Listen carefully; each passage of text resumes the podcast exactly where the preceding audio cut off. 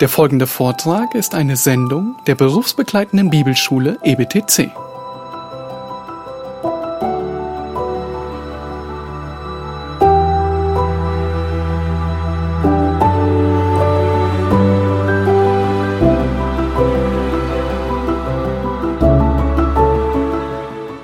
äh, gestern im Pergamon Museum und da äh, haben wir diesen, äh, dieses Modell der Stadt Babel gesehen.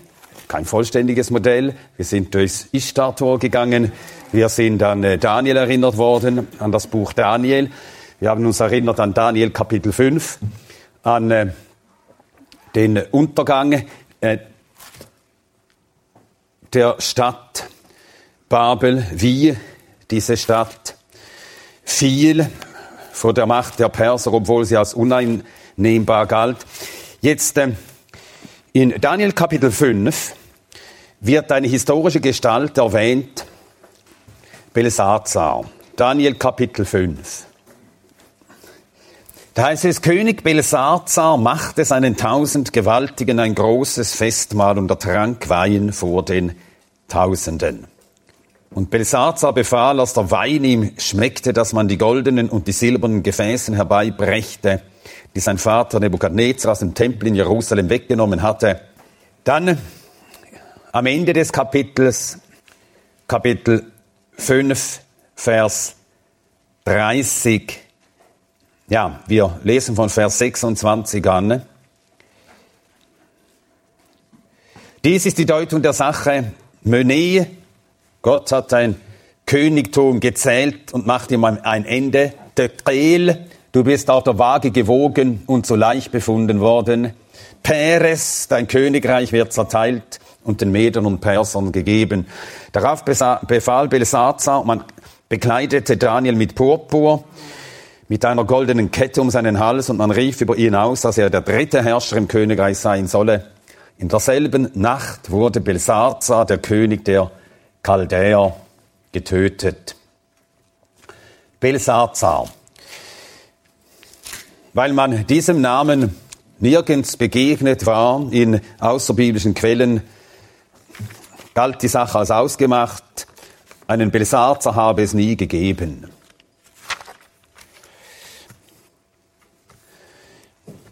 Nun ist man dann doch auf einen Belsazar gestoßen, hat dann festgestellt, es hat Belsazar doch gegeben. Und dann hat man wieder einmal gesagt, ja, diese, dieses äh, außerbiblische Zeugnis, das wir jetzt gefunden haben, bestätigt die Bibel.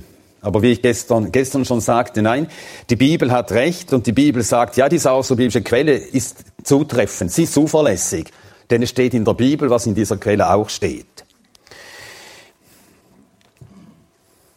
Das feststehende Vorurteil lautet ja immer, wie wir sehen, die Bibel sei keine glaubwürdige historische Quelle. Aber die Bibel ist die historische Quelle schlechthin und die uns Auskunft gibt, sehr häufig über Dinge, auch historische Gestalten, Personen, Geschehnisse, die sonst nirgends stehen. Henry Rawlinson, äh, er war der Mann, der die Keilschrift äh, entzifferte. Er war britischer Beamter und er hat äh, Ausgrabungen dann vorgenommen, Ur und andere Stellen. Und 1854, da las Henry Rawlinson auf einem Tonzylinder, der im babylonischen Ur, also Ur, die Heimat Abrahams, entdeckt worden war, eine Inschrift von Nabonid. Also Ur, das war wirklich eine uralte Stadt, die über Jahrtausende bestand. Also 2000 vor war sie schon da, vor Christus und auch später noch. Und er las eine Inschrift von Nabonid, König von Babel. Diese Inschrift war ein Gebet um Gesundheit und langes Leben für den König. Das sind die Bitten, die alle Heiden immer vorbringen. Gesundheit und langes Leben, das wollen alle. Und er bat also darum, und dann will man auch Gesundheit und langes Leben für die Kinder natürlich auch. Alle Heiden lieben sich und die eigenen. Und so betet er um Gesundheit auch für seinen Sohn, Belsazar, meinen ältesten Sohn. Voilà. Da haben wir ihn. Belsazar war also eine historische Gestalt. Aber in den weiteren Inschriften, die man fand, wurde Belsazar nie König genannt, sondern immer nur Kronprinz.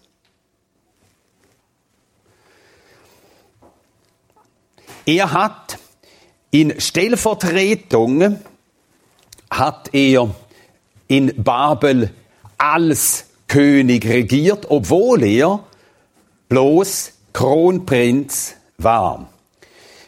Das ist äh, der Grund, warum in Daniel 5 zweimal steht, oder dreimal sogar, dass wer die Schrift an der Wand lesen und entziffern könne, der solle Dritter im Reich werden. Daniel 5, Vers 7. Daniel 5, Vers 7. Der König rief mit Macht, dass man die Sterndeuter, die Chaldäer und die Wahrsager hereinbringe. Und der König hob an und sprach zu den Weisen von Babel, jeder, der diese Schrift lesen und ihre Deutung mir anzeigen wird, der soll mit Purpur bekleidet werden, mit einer goldenen Kette um seinen Hals, und er soll als Dritter im Königreich herrschen. Mehr hatte Belsazar nicht zu vergeben. Zweiter, dann hätte er selber zurücktreten müssen. Aber direkt nach ihm sollte er der Mächtigste sein, also der Dritte im Reich. Im Vers 16 steht das noch einmal. Ich habe aber von dir gehört, dass du Deutungen zu geben und Knoten zu lösen vermagst. Nun, wenn du diese Schrift zu lesen und mir ihre Deutung kundzutun vermagst, so sollst du mit Purpur bekleidet werden, mit einer goldenen Kette um deinen Hals und du sollst als Dritter im Königreich herrschen. Und dann haben wir das im Vers 29 noch einmal gelesen. Warum aber nannte Daniel Belsazar König, wenn er nur Thronanwärter war?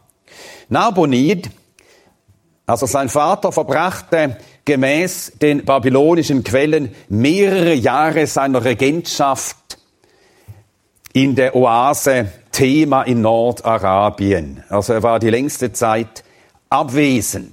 Und während der Jahre der Abwesenheit seines Vaters musste Belsazar als König in Babel regieren. Er war aber nur der Zweite im Reich. Und darum Daniel also der Dritte.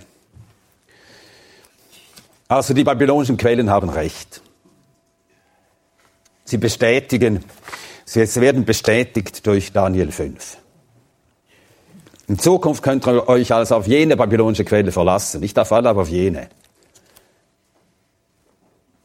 Ja. Gut, so viel zum Buch äh, Daniel. Und jetzt äh, will ich noch eine, einen sehr äh, schönen archäologischen Fund noch hinweisen. Dazu habe ich äh, ein Bild oder zwei. Und zwar handelt es sich um äh, den äh, persönlichen Sekretär, den Schreiber Jeremias. Weiß jemand, wie der hieß? Baruch.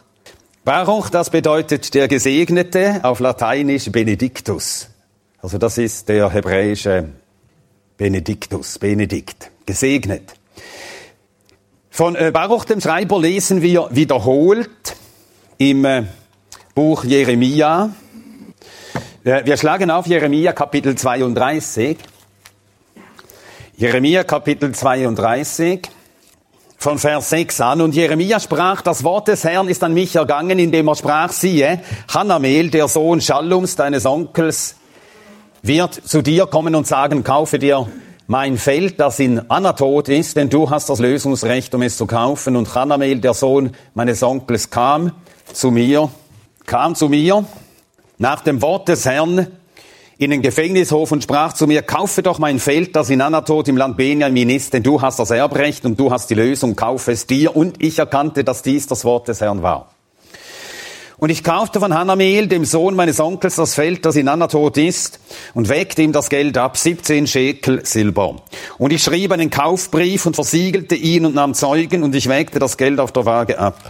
Und ich nahm den Kaufbrief, den versiegelten, die Festsetzung und die Bestimmungen und auch den offenen, und ich gab den Kaufbrief Baruch, dem Sohn Nerias, des Sohnes Marseillas, vor den Augen Hanamels, dem Sohn meines Onkels und vor den Augen der Zeugen, die den Kaufbrief unterschrieben hatten, vor den Augen aller Juden, die im Gefängnishof saßen, und ich befahl Baruch vor ihren Augen und sprach, so spricht der Herr der Herrscharen, der Gott Israels, nimm diesen, diese Briefe, diesen Kaufbrief, sowohl den versiegelten als auch diesen offenen Brief und lege sie in ein Tongefäß, damit sie viele Tage erhalten bleiben. Denn so spricht der Herr der Herrscharen, der Gott Israels, es werden wieder Häuser und Felder und Weinberge in diesem Land gekauft werden. Also man machte bei Kaufverträgen, man schrieb zwei Kaufverträge. Äh, einer war offen, damit äh, jeder ihn lesen konnte, der andere war versiegelt. Und man machte das dann so, also ein Kaufvertrag, das war eine, eine Stück äh, äh, wohl Papyrus, und das rollte man dann auf und äh, dann hat man mit einer Schnur oder einem Faden das äh, äh, zugebunden und äh, dann ein äh, Siegel, das heißt ein Stück Ton draufgepresst und drauf äh, äh, das äh, Namenssiegel des äh, Schreibers, des Aktuars, des Sekretärs draufgedrückt. Zwei Briefe und die wurden in einen Tonkrug gelegt. So ähm, hat man also diese diesen äh, Kauf äh, dokumentiert und mit Siegel versehen. Nachdem Jerusalem zerstört oder als Jerusalem zerstört wurde, musste Baruch zusammen mit dem Propheten Jeremia seine geliebte Stadt verlassen und Baruch seine Schreibstube verlassen, der ein Leben lang gearbeitet hatte.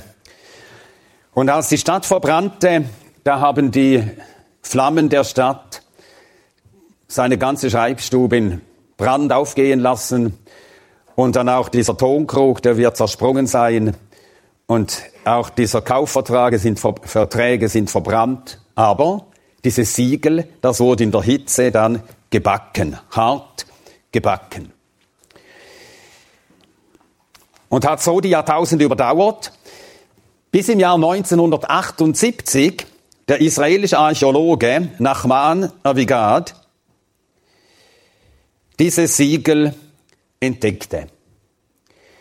Und er beschreibt das in, einer, in einem Artikel im Israel Exploration Journal Nummer 28, erschienen im Jahr 1978 auf den Seiten 52 bis 56. Dort beschreibt er diesen Fund und er sagt, dass er dort nicht ohne Emotionen, als er äh, diese kurze Schrift, die einfach zu lesen ist, äh, gelesen hatte, dass er hier das Siegel, das persönliche Siegel des Schreibers Neremias in Händen hielt. Gut, ja, dann, äh, also das Siegel, das ist nur etwa zwei Zentimeter im Durchmesser und es äh, enthält die Inschrift in äh, altebräischer Schrift, so wie man damals schrieb, also man verwendete äh, das gleiche Alphabet wie heute noch im Hebräischen, auch wie in unseren Bibelausgaben, aber die Buchstaben hatten etwas andere Form, andere Gestalt. Aber die Orthographie ist ganz genau die gleiche. Ähm, in der Stelle in, ba in Jeremia 32 wird Baruch vorgestellt, Jeremia 32, Vers 12, Baruch, der Sohn Nerias, des Sohnes Machseas. Also er hieß Baruch ben Neria. Oder Baruch, das ist äh, eine Kurzform von Berech, ja. Jahwe hat gesegnet.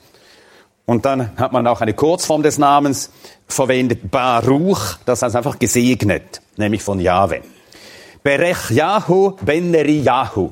So hieß er, wenn man es so aussprach, wie man eben zur Zeit Jeremias ungefähr redete. Nun, wenn jemand mit Namen und Vaternamen genannt wird und auf dem Siegel steht auch Baruch oder Berech Yahu, Beneri Yahu, Name, Vatername, dann ist die Wahrscheinlichkeit schon sehr groß, dass wir es mit der gleichen Person zu tun haben. Ganz sicher ist die Sache aber noch nicht. Aber dann äh, findet sich in Kapitel 36, er wird ja wiederholt erwähnt, der Baruch, in Kapitel 36 im Vers 26, Jeremia 36, Vers 26, und der König gebot Jerachmeel, dem Königssohn, und Seraja, dem Sohn Asriels, und Schelemja, dem Sohn Abdeels, Baruch, den Schreiber. Jetzt heißt er Baruch mit Berufsbezeichnung. Baruch Hassofer. Sofer heißt Schreiber, Hassofer, der Schreiber. Und dann im Vers 32 dieses Kapitels, Jeremia 36, Vers 32. Jeremia nahm eine andere Rolle und gab sie Baruch, dem Sohn Nerias, dem Schreiber. Jetzt haben wir diese drei Dinge beieinander. Berechjahu, Ben-Neriyahu, Hassofer. Drei Bezeichnungen. Und dieses Siegel eben ist rund und das Siegel hat drei Zeilen. Oder wie man äh, sagt, äh, wenn man Inschriften beschreibt, drei Register. Oberes Register und dann ist eine Doppellinie durchgezogen, mittleres Register und dann wieder eine Doppellinie, darunter das dritte Register. In der oberen Zeile, im oberen Drittel steht Berachyahu. Mittleren Drittel Beneriyahu. Im unteren Drittel Hassofer. Name, Vatername, Berufsbezeichnung. Buchstäblich gleich wie in Jeremia 36, Vers 32. Buchstabe für Buchstabe gleich. Und ich verstehe schon diesen Nachman Avigat. Also das merkte, das hat ihn wirklich äh, auch emotional gerührt. Ja, da berührt man, bekommt man gerade so einen, einen Anhauch von der Heilsgeschichte, wie Gott in diesem Volk gewirkt hat. Seine Hand spürt man gerade zu. Ja, Gott hat sich in der Bibel bezeugt. Er hat sich glaubwürdig bezeugt und in seiner Geduld und Güte lässt er sich auch so bezeugen, dass wirklich niemand entschuldigt ist, wenn er meint, die Bibel sei nicht glaubwürdig. Wir haben keine Entschuldigung mehr. Wenn wir sagen, die Bibel sei historisch nicht glaubwürdig, wir haben keine Entschuldigung mehr. Der Beweise sind so viele, dass äh, auch der Skeptiker, das müsste er mindestens zugeben. Die Bibel ist ein historisch absolut zuverlässiges Dokument.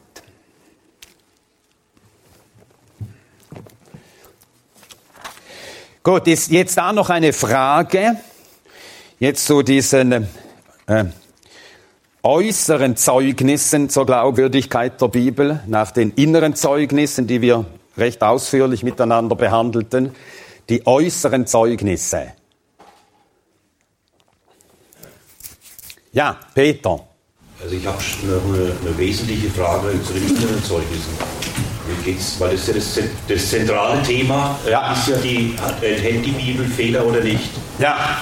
Und äh, für mich stellt sich die Frage, wenn jetzt Abschreibfehler vorhanden sind, Oh, du hast ja dargelegt, äh, es kann Es kann vorkommen, ja. Also eben, dass die zentrale Frage ist, dass die Bibel fehlerlos, ob die Bibel fehlerlos sei. Und wenn nun Abschreibfehler in der Bibel sind, ja, äh, wir müssen ja redlich mit unseren Gegnern umgehen. Ja, wir müssen redlich umgehen. Ja. Genau, das heißt die Frage, wenn zum Beispiel, ich habe jetzt einen Zeugen Jehovas getroffen, der hat behauptet, er glaubt auch äh, an den Sohn Gottes. Nur er versteht es so, dass äh, Jesus geschaffen wurde. Insofern ist es für ihn der Sohn Gottes. Das heißt, wie müssten wir eigentlich mit unseren Gegnern vorgehen, wenn die sagen, die Bibel enthält doch Fehler? Müssten wir sagen, okay, die sind aber nur unbedeutende Abschreibfehler? Ja, ja, es ist also, wie müssen wir antworten, wenn Leute sagen, gut, das mit dem Zeugenhofer ist also etwas ganz anderes. Ähm, ist ein ganz anderes Problem. Aber wenn die sagen, ähm, äh, enthält Fehler, sagen, nein, die Bibel ist irrtumslos. Und wenn wir dann sagen müssen, äh, äh einschränkend, in den äh, Autographen, also die Autographen, so nennt man die äh, äh, Handschriften von den inspirierten Schreibern selbst. Und beim Abschreiben hat es geringfügige Fehler gegeben. Nun, wir haben ja Tausende, also 5700 Handschriften vom Alten Testament. 5700. Nicht alle vollständig das ganze Neue Testament. Ähm, Neues. Ich sage jetzt einfach zum Beispiel Neues Testament. 5700. Und wenn man die alle miteinander vergleicht, dann äh, ist die, äh, äh, die, äh, äh, ab, die Abweichungen, die betreffen vielleicht zwei Prozent. Von 100 Prozent des Inhalts. Und diese berühren Dinge, die den Sinn überhaupt nicht treffen. Zum Beispiel, ob es jetzt heißt, unser Herr Jesus Christus oder der Herr Jesus Christus. Oder ob in einem Satz steht, ihr oder äh, Gott. Wo es sowieso selbstverständlich ist, vom Satz vorher, dass Gott gemeint ist. Äh, solche Dinge. Und jetzt, wenn man so viele Handschriften hat, so viele, die, die zu äh, 97 oder 98 Prozent miteinander übereinstimmen, dann kann man alle miteinander vergleichen. Und dann ist es wirklich sinnvoll, durch Handschriftenvergleich dann sich zu fragen, was ist jetzt wohl in diesem Fall, ist jetzt dieses Wort unser jetzt gestanden oder nicht gestanden? Man kann das mit ziemlich großer Sicherheit, kann man das nachher erschließen. Ja, wollte dazu nur ergänzen, ich denke, die Fehlerlosigkeit, das müssen wir immer berücksichtigen, bezieht sich ja nur auf den ursprünglichen Text. Ja, auf die Autografen. Original. Ja, richtig. Also alles, was hinterher kam, kann natürlich Abschreibefehler ja. enthalten. Deswegen können wir das ja. nicht vergleichen, das, was wir heute vorzuliegen haben, und das Original. Man kann bloß versuchen, mit Hilfe der Textkritik ja. und der Vielzahl von äh, Belegen, die man hat, dann zu erkennen, okay, wenn das wenige Male vorkommt, dann kann es ein Fehler sein. Wenn es in größeren Sinne nicht vorkommt, kann ich es daran abgleichen. Ja, äh, und es ist so, äh, damit geben wir ja nicht Gott den Fehler. Wir sagen nicht, Gott hat sich geirrt, sondern die geringfügigen Abweichungen liegen an der, äh, am Mangel der Kopisten. Der Mensch ist eben nicht äh, in seiner Arbeit unfehlbar. Und bei dem, beim Abschreiben der Handschriften, die waren nicht inspiriert die Kopisten und durch den Heiligen Geist davor bewahrt vor jeglichem Irrtum. Die Schreiber waren inspiriert. So lehrt es die Bibel. Die Bibel sagt nicht, dass die Kopisten inspiriert waren. Äh, noch eine Zusatzfrage. Kann man eigentlich, wenn es ein Abschreibfehler war, kann man dann eigentlich auch Handschriften feststellen, wo dieser Fehler mit den 4.000, 40.000 nicht vorhanden war? Ja, also wir haben ja jetzt äh, zwei Versionen. Und äh, äh, wie es jetzt um diese Stelle steht, also ich weiß von keiner Handschrift und es liegt daran, dass äh, vom Alten Testament haben wir sehr viel weniger Handschriften. Die, die, das ist so einheitlich überliefert von einer gewissen Zeit. Daneben, dass sie immer so reden anfingen, die Buchstaben zu zählen und von da an gibt es keine Abweichungen mehr. Und so wurde das halt äh, weiter so immer so abgeschrieben, obwohl das äh, dort eben ein Abschreibfehler war. Den hat man nachher einfach weiterhin belassen und, äh, und abgeschrieben. Und die, die Masoreten haben solche Ehrfurcht vor dem Text gehabt, dass sie auch dort, wo ein, ein äh, Fehler war, wo sie auch wussten, das kann nicht stimmen, sie haben es einfach gelassen. Ja, sie haben nie etwas geändert am Text. Einfach so abgeschrieben, wie er war. Und das ist auch gut so. Denn sonst werden der Veränderungen immer mehr, wenn der äh, Kopist meint, einen Fehler verbessern zu müssen. Dann äh, kommen wir jetzt endlich zum Neuen Testament, zur historischen Glaubwürdigkeit des Neuen Testaments. Nun, wenn man über die Glaubwürdigkeit von historischen Quellen nachdenkt und sich Gedanken macht, dann fragt der Historiker immer, wie lange dauerte es, bis nach den berichteten Geschehnissen diese Geschehnisse aufgeschrieben wurden. Das will man ja auch vor Gericht wissen. Wann ist das passiert? Das, was du hier bezeugst. Und äh, wann hast du davon vernommen? Wie äh, viel Zeit liegt dazwischen, zwischen dem Geschehen selbst und dem, was du in diesem ganzen Zusammenhang wahrgenommen hast? Wenn äh, ein Zeugnis, ein schriftliches Zeugnis von einem Geschehen, wenn es zeitlich nahe am Geschehen ist, dann ist es äh, glaubwürdig. Wenn es zeitlich sehr weit entfernt ist vom eigentlichen Geschehen, ist es weniger glaubwürdig. Jetzt die Zeit der Niederschrift der neutestamentlichen Bücher. Sie wurden geschrieben, allesamt von Leuten, die Zeitgenossen Jesu waren. Nicht, dass sie gleich alt gewesen sein müssen, aber sie waren doch seine Zeitgenossen. Die Augenzeugen, sie haben äh, die Apostel mussten ja Augenzeugen sein. Es heißt von ihnen in Apostelgeschichte Kapitel 1 von Vers 21 an, es muss nun von den Männern, die mit uns gegangen sind in all der Zeit, in der der Herr Jesus bei uns ein- und ausging, angefangen von der Taufe des Johannes bis zu den Tagen, an dem er von uns weg aufgenommen wurde, von diesen muss einer mit uns ein Zeuge seiner Auferstehung werden. Also es waren Augenzeugen. Dann fragt sich ja, wie lange dauert es denn, bis sie diese Dinge, die sie gesehen hatten, niederschrieben? Und wenn sehr lang, viel Zeit äh, dazwischen verstrichen ist, angenommen, es wäre erst niedergeschrieben worden von Leuten, die es von den Augenzeugen gehört hätten, jetzt äh, hat man gemäß F.F. Bruce, ein äh, britischer Gelehrter, er hat, ich glaube, ich habe es hier, das Büchlein, ja, F.F. Bruce hat ein sehr nützliches Büchlein geschrieben über die neutestamentlichen äh, Quellen. Sind sie zuverlässig? Ich weiß nicht, ob es auf Deutsch gibt. The New Testament Documents, are they reliable? Und er schreibt da Folgendes. In unserem Land, also in Großbritannien, datieren die Mehrheit der modernen Gelehrten, das war in den ähm, 60er Jahren, das Buch entstand in den 60er Jahren des letzten Jahrhunderts. Also damals war es so, in unserem Land datieren die Mehrheit der modernen Gelehrten die vier Evangelien wie folgt. Matthäus 85 bis 90 vor Christus, Markus 65, Lukas 80 bis 85, Johannes 90 bis 100. Und zudem sagte Bruce, ich würde die drei ersten Evangelien früher datieren. Also Markus, Lukas beide zwischen 60 und 70 und Matthäus kurz nach 70. Also viel näher am Geschehen. Und dann schreibt er ein Kriterium, das besonders wichtig ist, ist eben die Nähe der Zeugen zum bezeugten Geschehen.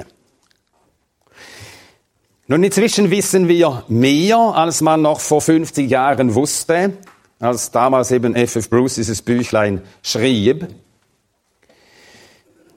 Wir wissen, dass das äh, Matthäusevangelium vor 70 geschrieben wurde, denn äh, ein aus Paderborn stammender Papyrologe, Carsten Peter Tiede, er hat drei kleine Papyrusfragmente untersucht, er hat sie nicht entdeckt, sondern untersucht, die waren schon lange da irgendwo, die hatte man schon 1901 in Ägypten gefunden, aber niemand hatte sie bisher gelesen. Und zusammen mit anderen Fachgelehrten kam er nach gründlicher Untersuchung zum Ergebnis, dass es Bruchstücke aus dem Matthäusevangelium waren, die man auf das Jahr 66 nach Christus datieren musste. Also auch Matthäus zwischen 60 und 70 geschrieben. Und das ist eben wichtig. Wie lange nach dem Geschehen wurde der Bericht vom Geschehenen geschrieben? Und warum ist das jetzt in diesem Fall wichtig? Wenn die Evangelien geschrieben wurden, 30 Jahre nach der Kreuzigung Jesu, dann lebten noch sehr viele Menschen, die selber auch Augen- und Ohrenzeugen waren. Und das heißt wiederum, dass niemand es gewagt hätte, Dinge zu schreiben, die ganz sicher nicht geschehen waren, die einfach ausgeschlossen gewesen wären. Nun, so argumentiert der Historiker. Wir brauchen nicht so zu argumentieren. Wir glauben, dass die Apostel äh, eben durch den Herrn erwählt und von ihm befähigt, mit dem Heiligen Geist begabt wurden und darum äh, auch nicht irren konnten in dem, was sie schrieben, dass sie an alles erinnert wurden, was der Herr gelehrt hatte. Aber so argumentiert der Historiker und so ist auch nach historischen Kriterien ist das Neue Testament, sind die Quellen, die Dokumente glaubwürdig. Oder wenn wir bedenken, Paulus, er schreibt im ersten Korintherbrief im Kapitel 15 von der Auferstehung. 1. Korinther Kapitel 15 von der Auferstehung. Ich lese von Vers 3 an. 1. Korinther 15 von Vers 3 an. Denn ich habe euch zuerst überliefert, was ich auch empfangen habe, dass Christus für unsere Sünden gestorben ist nach den Schriften und dass er begraben wurde und dass er auferweckt worden ist am dritten Tag nach den Schriften und dass der Kephas erschienen ist, dann den Zwölfen, danach erschienen mehr als 500 Brüdern auf einmal, von denen die meisten bis jetzt übrig bleiben. Also Paulus weiß, das sind Leute, die sind selber, selber Zeugen der Auferstehung. Und darum hat er ganz sicher nicht geschrieben, auch hier über die Auferstehung, dass nicht verschieden hätten nachprüfen können. Eben das sind Argumente für einen Historiker. Wir brauchen die nicht. Wir glauben auch ohne diese Argumente. Selbstverständlich. Wir stellen darum gar nichts in Frage. Wir glauben, aber äh, so kann man die ähm, historische Glaubwürdigkeit des Neuen Testaments jedem vernünftigen Menschen einsichtig machen. Auch wenn er nicht glauben mag an die Inhalte, aber als Quelle ist das Neue Testament glaubwürdig. Die äh, Apostelgeschichte, die äh, schrieb Paulus nach, äh, nicht Paulus, Lukas, nach dem Lukas-Evangelium. Das wird deutlich in Apostelgeschichte 1. Apostelgeschichte 1. Den ersten Bericht habe ich verfasst, o Theophilus, von allem, was Jesus anfing, sowohl zu tun als auch zu lehren. Der erste Bericht an den gleichen Empfänger geschrieben, das ist das Lukas-Evangelium.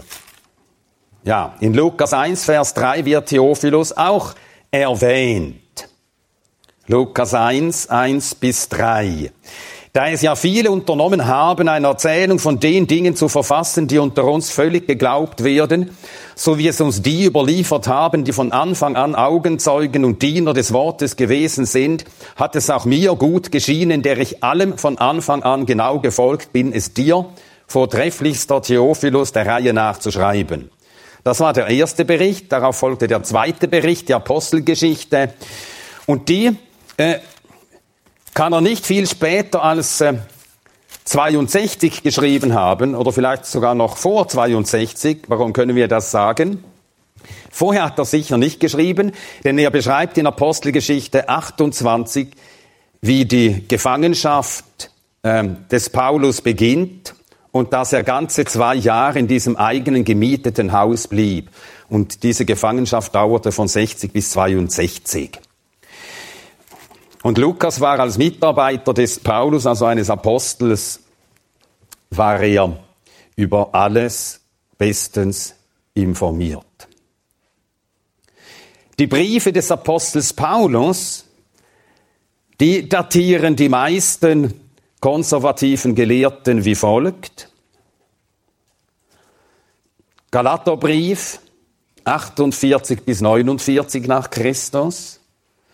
1. und 2. Thessalonicher, die Jahre 50 bis 51. 1. und 2. Korinther 55 bis 56. Also das ist so die Zeitspanne, in der sie geschrieben wurden.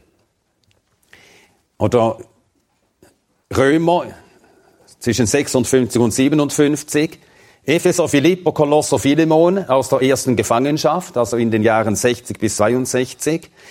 1. Timotheus und Titus in den Jahren zwischen der ersten und zweiten Gefangenschaft, 64, 65, 2. Timotheus im Jahr des Todes, im Jahr 67.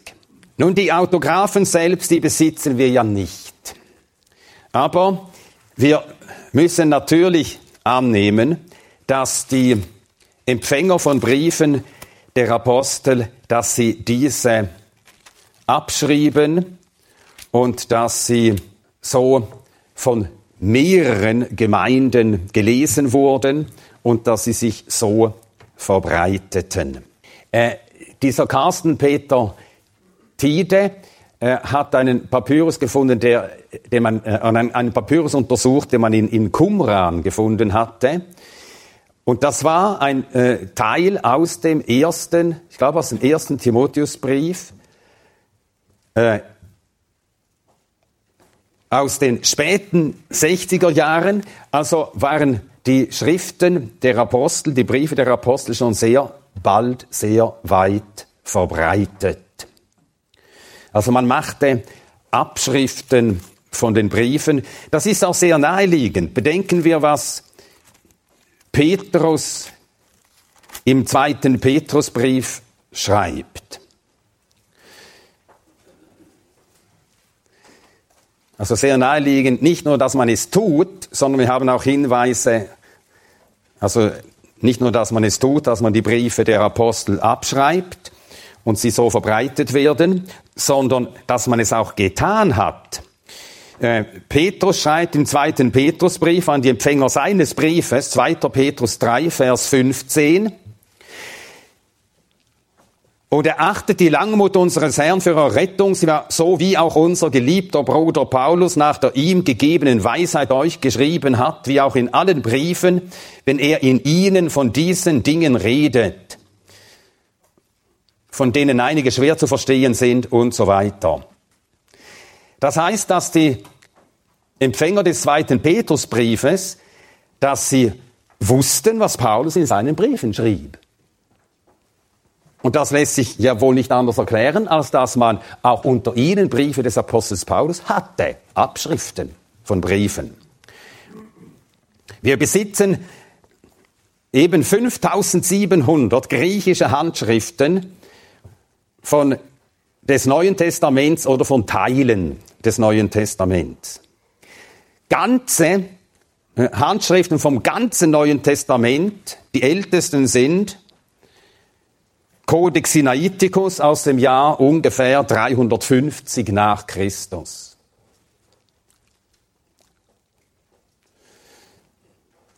Den entdeckte man erst im 9. den fand man diesen Kodex erst im 19. Jahrhundert. Und wer weiß, was man noch alles finden wird. Dann Codex Vaticanus, der heißt so, weil er im Vatikan aufbewahrt wird. Auch 350 nach Christus. Dann gibt es einen Codex Alexandrinus, weil er in Alexandrien oder dort herum entstand, fünftes Jahrhundert. Und Codex Bese, der heißt so, weil er im Besitz des ähm, Mitarbeiters Bese, Mitarbeiters Johannes Calvins war. Fünftes Jahrhundert.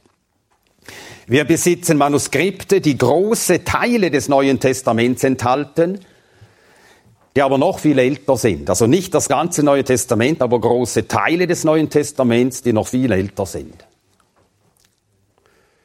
Papyri. Also diese Kodizes, die sind auf äh, Pergament teilweise geschrieben, aber die Papyri, eben auf Papyrus geschrieben. Und die hat man äh, die meisten in Ägypten gefunden. Und zwar, weil das ägyptische Klima trocken ist und dort äh, konnte der Papyrus ebenso lange Zeiten überdauern. Es gibt eine Sammlung von Papyri, die nennt man die Chester Beatty Papyri, und zwar genannt nach dem Amerikaner Chester Beatty, der sie einem Händler abkaufte.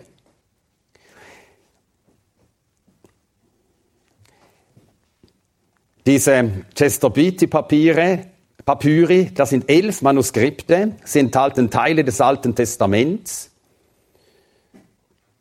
Drei dieser Papyri enthalten neutestamentliche, Geschrift, äh, neutestamentliche Schriften. Man datiert sie auf das dritte Jahrhundert, also 100 Jahre jünger als der Codex Sinaiticus. Oder noch, oder fast 150 Jahre jünger. Ja, sie wurden von einem Antiquitätenhändler erworben. Mit der Zeit begannen diese Leute zu merken, dass man äh, solche Altertümer teuer verkaufen konnte und dann ähm, hat man sie vielfach eben bei Antiquitätenhändlern dann gefunden. Man kann nur annehmen, wo die Manuskripte äh, aufgefunden wurden. Man nimmt an, dass sie sich äh, in Krügen auf einem koptischen Friedhof in Ägypten befanden. Aber man weiß es nicht sicher. Kann ich dazu mal eine Frage stellen? Ja. Wie kann man feststellen, wie alt diese Papyri sind? Ja, wie kann man das feststellen? An der Qualität irgendwie oder an den Tonschichten? Oder? Nein, an der, äh, einmal an der Schrift, am Schriftduktus. Das ist ein wichtiges Indiz, das man untersucht. Und man, nimmt wohl, man äh, verwendet wohl auch da diese, wie heißt sie, C14-Datierung. Ja, aber man kann es am, am äh, Schreibstil, kann man ziemlich gut auch äh, zuordnen.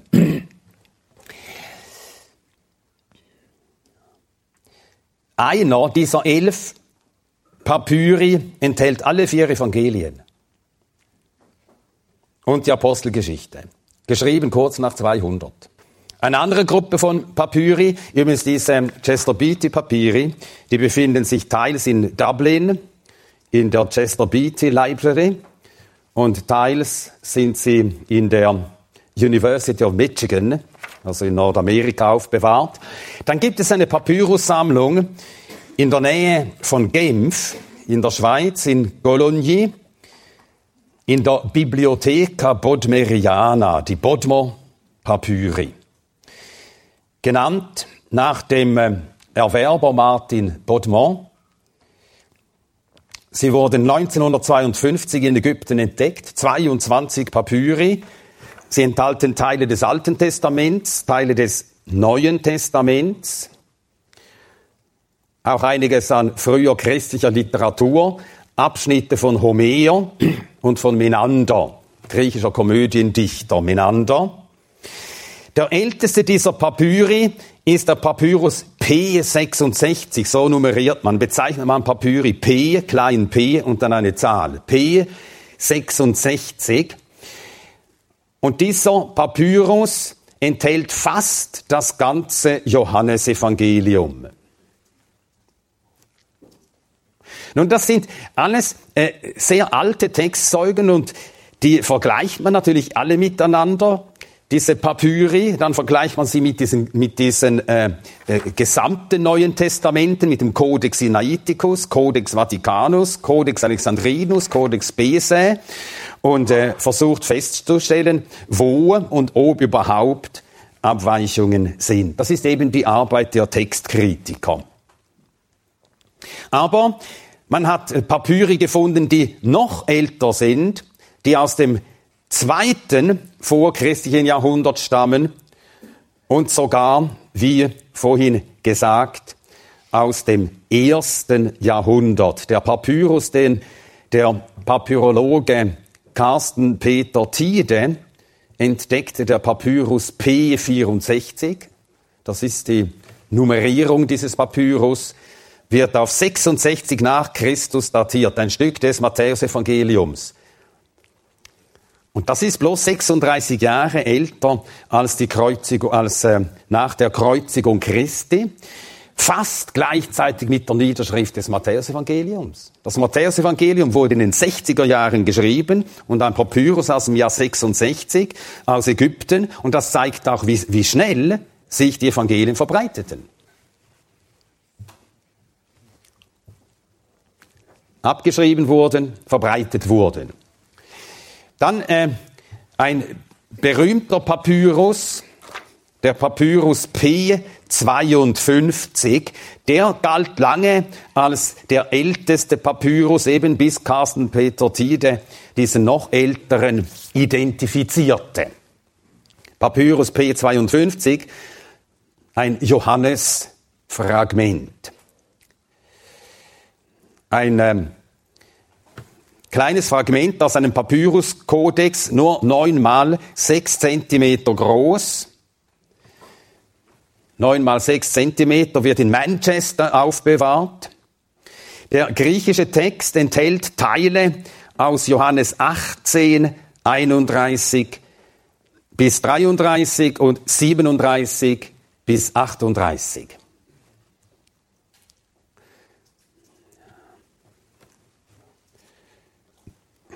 Der Stil der Schrift, man, äh, das sagen eben äh, Paläographen, die, äh, die Fachgelehrten, die solche Dinge untersuchen, die Schrift sei hadrianisch, also nach äh, Kaiser Hadrian. Regierungszeit 117 bis 138. Die Zeitbestimmung des Fragments ist allein aufgrund eben der paläographischen Indizien, so nennt man das, das Paläographie, also die Untersuchung alter Schriften, um das Alter herzustellen. Die paläographischen Indizien gelten nicht als ganz sicher und so nennt man meistens als Entstehungszeit des Papyrus das Jahr 125 plus minus 25 Jahre, also zwischen 100 und 150 muss er geschrieben worden sein. So können wir also zusammenfassen,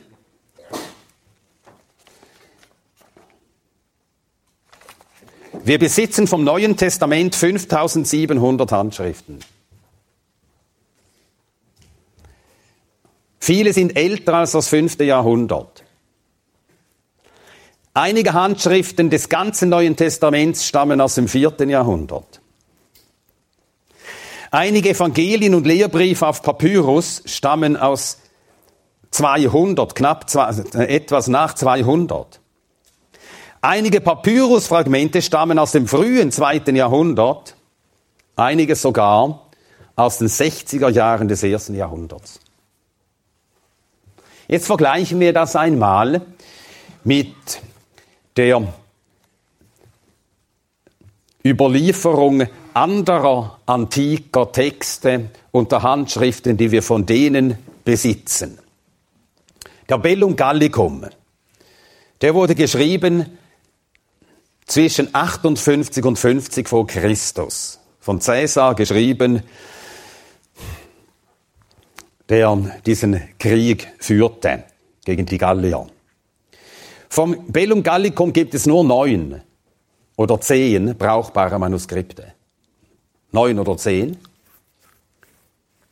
Und das älteste Manuskript, das wir besitzen, ist 900 Jahre nach dem Gallischen Krieg selbst geschrieben worden. Das ist so, als ob wir vom Neuen Testament erst aus dem hohen Mittelalter Handschriften hätten. Aber wir haben Handschriften aus dem ersten und aus dem zweiten Jahrhundert, also aus der Antike. Ein anderes Werk, die 142 Bücher der Geschichte Roms von Livius, hat eine Geschichte Roms geschrieben. Und von diesen 142 Büchern haben nur 35 Bücher überlebt. Und von diesen besitzen wir rund 20 Handschriften. Und diese Handschriften wurden über 300 Jahre nach Livius geschrieben. Also der Abstand sehr viel größer und sehr viel weniger Handschriften als beim Neuen Testament. Von den 14 Büchern der Historie des Tacitus existieren noch vier. Also 14 hat er geschrieben, es sind noch vier, vier und ein halbes erhältlich. Von seinen 16 Büchern der Annales, also der Annalen, sind 10 ganz oder teilweise erhalten, von 16 nur 10 teilweise erhalten. Und die heutigen Ausgaben stützen sich auf zwei Manuskripte die aus dem neunten beziehungsweise elften Jahrhundert stammen, also wieder tausend Jahre, über tausend Jahre nach dem ursprünglichen Verfasser. Vom griechischen Historiker Thukydides kennen wir, haben wir acht Manuskripte.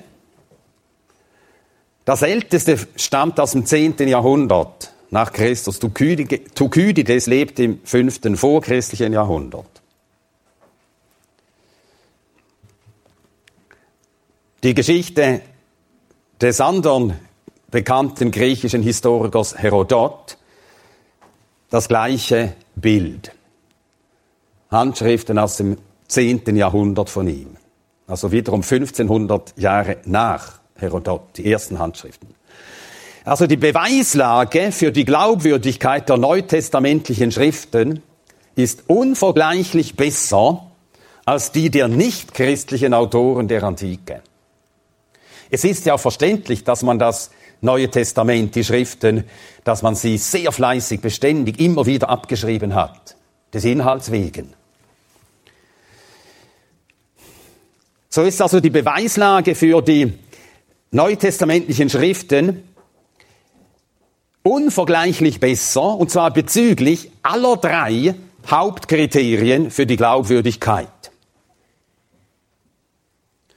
Erstens die zeitliche Nähe der ursprünglichen Niederschrift zu den in ihnen berichteten Geschehnissen. Zweitens das Alter der Handschriften. Drittens die Anzahl der erhaltenen Handschriften. Nun, man stellt die antiken Autoren nicht in Frage, nur weil sie von einer Handvoll von Manuskripten gedeckt sind. Und wäre das Neue Testament eine Sammlung weltlicher Schriften, würde kein Mensch ihre Echtheit hinterfragen. Niemand. Weil aber das Neue Testament sich als das Wort Gottes bezeugt, wird seine Echtheit trotz der überwältigenden Beweislage wegdiskutiert. Man will es einfach nicht haben. Gut, jetzt kommt ein weiterer Zeuge oder eine Gruppe von Zeugen dazu, die die Glaubwürdigkeit des Neuen Testaments stützt.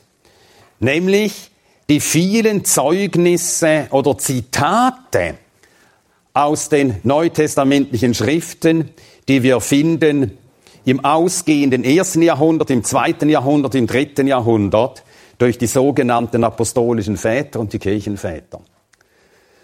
Also die Leute, die auf die Apostel folgten und noch danach, die haben viel geschrieben und in ihren Schriften immer wieder zitiert, aus den Evangelien, aus den Lehrbriefen zitiert.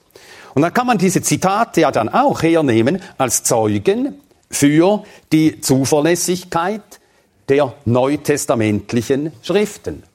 Zu den apostolischen Vätern, äh, man nennt jene Leute die apostolischen Väter, die äh, ganz nahe an den Aposteln waren, die Apostel persönlich noch gekannt haben. Clemens von Rom, er lebt im ersten Jahrhundert. Ignatius von Antiochien, auch er im ersten Jahrhundert geboren. Polycarp von Smyrna, alle im ersten Jahrhundert geboren. Papias von Hierapolis, Hermas, der Verfasser des Hirten des Hermas, ist ein großer Unsinn, was in diesem Brief steht, aber es werden neutestamentliche, ja, es ist wirklich wahr, es werden neutestamentliche äh, Autoren aber zitiert und darum kann man den verwenden für solche Zwecke. Dann der unbekannte Verfasser der sogenannten Didache, die sogenannte Zwölf Apostellehre. Hat jemand von der schon gehört? Die Didache. Ja, da stehen auch äh, ganz kuriose Dinge drin. Aber sie zitieren häufig eben Schriften äh, aus dem Neuen Testament. Ja, also das sind die apostolischen Väter. Dann gibt es auch einen Barnabasbrief, unbekannter Verfasser, der auch Neues Testament zitiert. Ein Beispiel. Um das Jahrhundert herum wurde dieser Barnabasbrief geschrieben, auch die Didache, also die sogenannte Zwölf Apostellehre, und der Brief des Clemens von Rom an die Gemeinde in Korinth. Und in diesen äh, Werken finden wir Zitate aus dem Neuen Testament, aus den drei ersten Evangelien, aus der Apostelgeschichte wird zitiert, aus 1. Korinther, aus Epheser, aus Titus, aus Hebräer aus dem ersten Petrusbrief. Kurz später, während Ignatius von Antiochien auf der Reise war zum Martyrium nach Rom, schrieb er Briefe unterwegs an verschiedene Gemeinden. Und in diesen Briefen finden sich Zitate aus Matthäus und Johannes, aus dem Römerbrief, 1. und 2. Korintherbrief, Galaterbrief, Epheser, Philipper, 1. und 2. Timotheus, Titus. Polycarp von Smyrna schrieb im Jahr 120 einen Brief an die Gemeinde in Philippi und zitiert daraus aus den drei ersten Evangelien, aus der Apostelgeschichte, Römerbrief, 1. und 2. Korinther, Galater, Epheser, Philipper, 2. Thessalonicher, 1. und 2. Timotheus, Hebräer, 1. Petrusbrief, 1. Johannesbrief. Und das zeigt, wie eben die neutestamentlichen Schriften, sie offensichtlich einfach da waren, man hat sie gelesen, man hat aus ihnen zitiert. Zusammenfassend zum äh, ganzen Handschriftenbefund und zu den Zeugnissen zu diesen Handschriften wollen wir das Urteil von einem Fachgelehrten dieses Faches hören, Sir Frederick Kenyon. Er sagt Folgendes, oder sagte Folgendes. Äh, ich habe das Zitat hier aus diesem äh, Büchlein von F.F. Bruce. Der zeitliche Abstand zwischen der ursprünglichen Niederschrift und den ältesten greifbaren Textzeugen wird so klein, dass man ihn ignorieren kann. Damit ist der letzte noch mögliche Zweifel ausgeräumt, ob die Bibel in ihrem Gehalt uns so überliefert worden ist, wie sie geschrieben wurde. Sowohl die Authentizität als auch die Integrität der Bücher des Neuen Testaments kann als erwiesen betrachtet werden.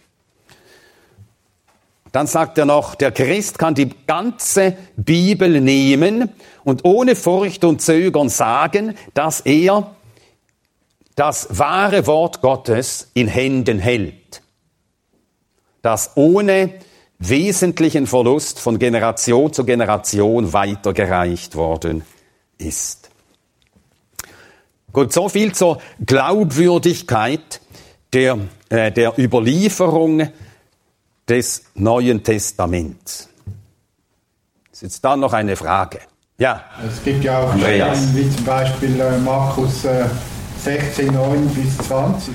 Ja, der längere oder kürzere Markus-Schluss. Ja, das ist äh, da zu halten. Also es ist Wort Gottes und Inhalt kein wesentlicher Unterschied Ja. zum anderen. Ja. Ja, es, äh, und dann gibt es auch diese Abschnitte in, in ähm, Johannes Kapitel 8. Und da hält man sich am besten an die, äh, die Tradition. Der sogenannte längere Markus-Schluss ist immer überliefert und das Wort, als zum Wort Gottes zugehörig anerkannt worden. Ich weiß, es gibt Leute, die nach äh, anderen Kriterien beurteilen und sagen, auch ohne diesen Schluss ist das Markus-Evangelium äh, äh, vollständig. Aber es ist keine leichte Frage. Nun, da kann man auch nach inneren Kriterien beurteilen und dann sagen, das Markus-Evangelium beschreibt uns den Herrn als den Knecht. Und der Knecht wird für seine, für seine Erniedrigung als Knecht von Gott erhöht. Und die Erhöhung, die gehört dazu. Ja. Und Ja, den Text, den du jetzt gerade erwähnt hast, der im Johannesevangelium Kapitel 8 steht, ja, was sagst du dazu? ja, auch da, unbedingt dazu gehört, auf jeden Fall. Welche, Ja, Joel. welche Verse werden denn da diskutiert? Da bin mir Johannes 8. Ja, die Frage mit der Ehebrecherin. Johannes 8, die, die Geschichte mit der Ehebrecherin. Es gibt eben einige Handschriften, wo das nicht steht. Aber wir wissen ja auch nicht, aus welchen Gründen es nicht steht. In einigen Handschriften, wo es fehlt.